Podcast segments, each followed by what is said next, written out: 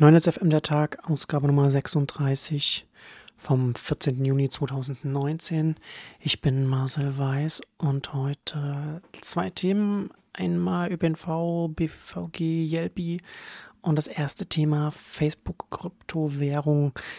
Wieder neue Informationen jetzt rausgekommen. Wall Street Journal hat darüber geschrieben, dass Facebook einige hochkarätige Partner an Bord bekommen hat.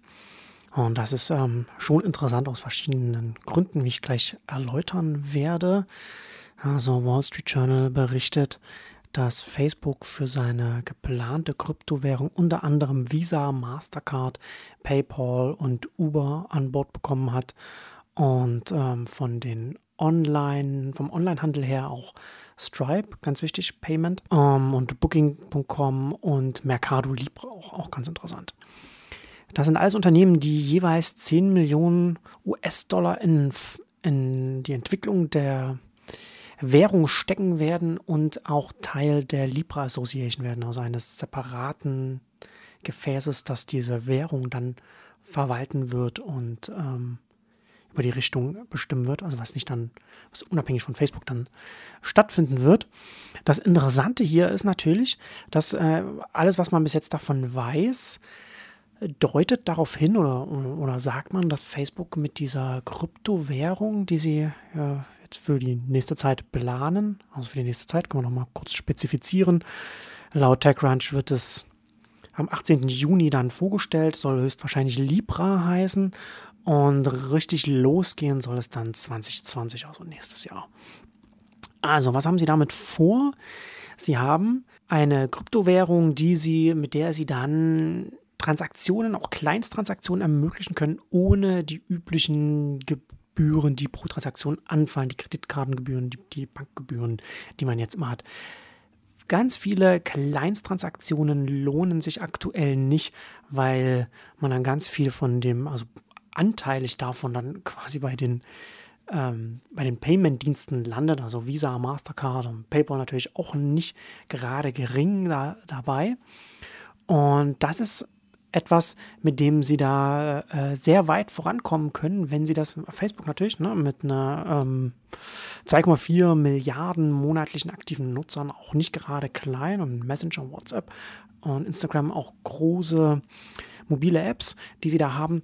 Und wenn sie diese Nutzerbasis dafür aktivieren können oder einen Teil dafür aktivieren können, dann können sie enormes ökonomisches Potenzial freimachen. Wenn sie damit Kleinsttransaktionen ermöglichen, die nicht mehr von diesen Gebühren, von diesen Transaktionsgebühren, wie wir sie von den Payment-Dienstleistern und besonders von den Kreditkartenanbietern kennen. Das heißt dann hier also zum Beispiel, ich musste in diesem Zusammenhang gerade an äh, die Micromobility-Anbieter denken. Also wenn man jetzt einen, wenn man jetzt einen E-Scooter oder Bike-Sharing ausleihen möchte, wenn man daran teilnehmen möchte, wenn man sich bei der App anmeldet, muss man als erstes erstmal einen gewissen Betrag hochladen, meistens zwischen 5 und 10 Euro. Und dann kann man den sozusagen abfahren. Und dass das nicht pro Fahrt abgerechnet wird, hat verschiedene Gründe. Also zum einen ist es natürlich auch für die Anbieter ganz praktisch, was den Cashflow angeht. Auf der anderen Seite aber natürlich lohnt es sich für diese Anbieter nicht, weil wenn, wenn sie mit sehr geringen Margen arbeiten und sehr geringen na, Fahrtpreisen auch arbeiten müssen in einem Feld, in dem viel Wettbewerb stattfindet, dann können sie nicht auf Geld verzichten, was sie verlieren, wenn sie jede Kleinsttransaktion dann äh, über die Kreditkarte läuft. Das heißt, da hat man einmal eine etwas größere Transaktion, die man dann über mehrere Fahrten dann abfährt und dann verteilt sich die Transaktionsgebühr, also die Überweisungsgebühr, die Paymentgebühr dann auf einen größeren Betrag und äh, sinkt prozentual.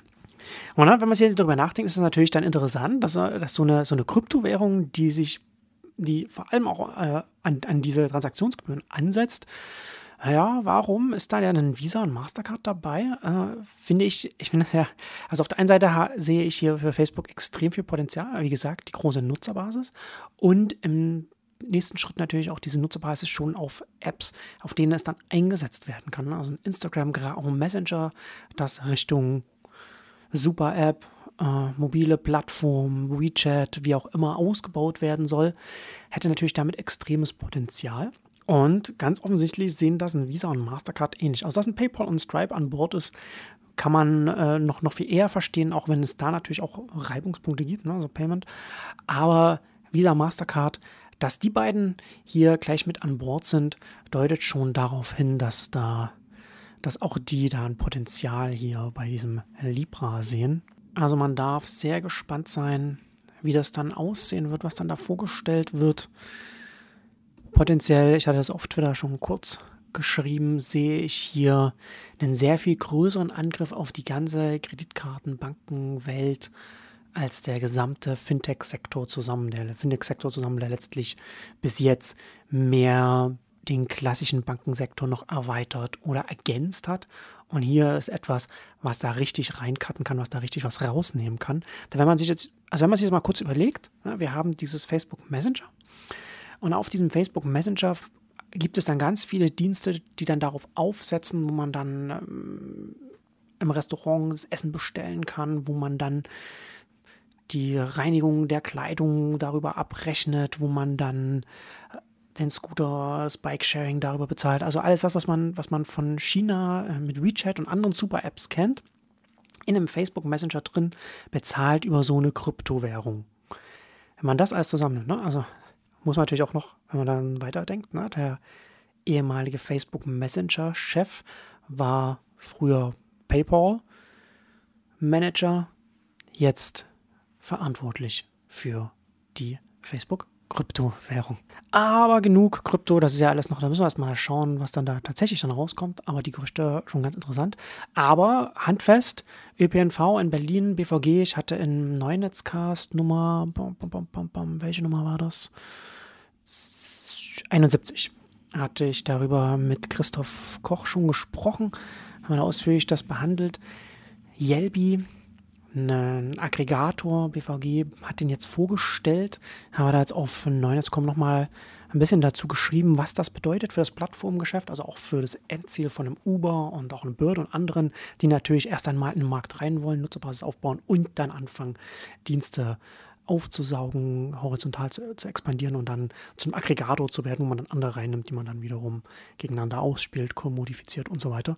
Das wird hier so ein bisschen dann rausgenommen, wenn der ÖPNV dann da äh, mit einer eigenen Plattform am Start ist, weil dann die Plattformlieferanten, also die, Platt, die ähm, Unternehmen, die dann auf diesen Plattformen dann stattfinden, sich aussuchen können, ob sie zum Beispiel auf einem Uber oder einer Bird-Plattform stattfinden wollen oder vielleicht nur auf einer, auf einer ÖPNV-Plattform oder auf allen dreien oder wie auch immer, auf wie vielen. Und, also uh, Move bzw. ReachNow geht ja auch in die Richtung. Also dass hier der ÖPNV in Form des PVGs und, und ich hoffe, dass uh, sich dass, dass das ein Exempel stattfindet, dass das ganz viele, das ein Beispiel ist, dass es ganz, dem ganz viele folgen werden dass sie dem ein bisschen die Luft aus den Segeln nehmen, da so eine Winner-Takes-All-Dynamik reinzubringen und dann an eine Position zu bekommen, wo man dann Bedingungen diktieren kann. kann. Kann, natürlich dann sein, dass es trotzdem passiert, weil äh, das nicht erfolgreich ist. Aber das wird man dann sehen. Das ist eine Frage der Execution dann. Erstmal, dass man es macht. Ganz, ganz wichtig. Denn was ich, womit ich mich gerade auch ein bisschen beschäftige, ist, äh, was diese Zentralisierung der Plattformen eigentlich für die Branchen bedeuten man spricht ja oft von Monopolen, aber es sind letzten Endes nicht wirklich Monopole oder, oder das ist nicht das Problem. Also Monopol sozusagen die Endkundenseite. Endkunden können ja wechseln, wenn sie wollen, aber das wollen sie nicht, weil die User Experience bei den Plattformen meistens so gut ist.